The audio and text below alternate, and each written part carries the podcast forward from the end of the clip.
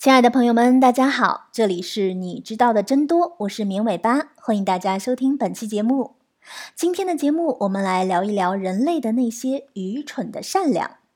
其实，在简单的了解一些经济学之后，你就会明白，愚蠢的善良简直是人类的日常活动。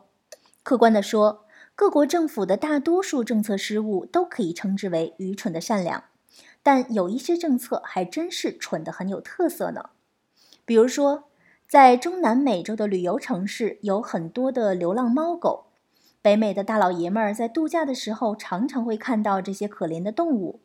美国的一些 NGO 同情心泛滥地表示，让这些流浪猫狗四处流浪、无家可归，简直太不人道了。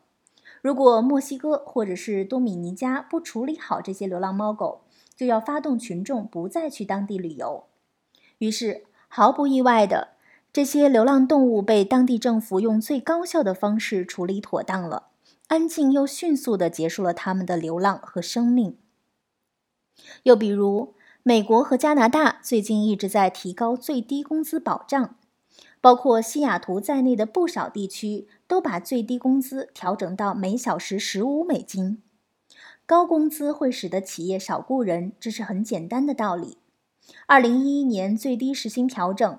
在全美范围内减少了三十万个工作岗位，而且这次调整伤害最大的反而是最需要帮助的人，因为最难找到工作的往往是受教育程度或者工作能力低的人。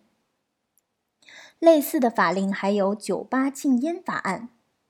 美国威斯康星大学的一位教授研究指出。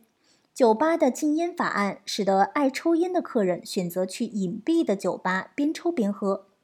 由于他们需要开车到更远的地方喝酒以躲避检查，这就导致禁烟地区的酒驾事故多了百分之十三点五。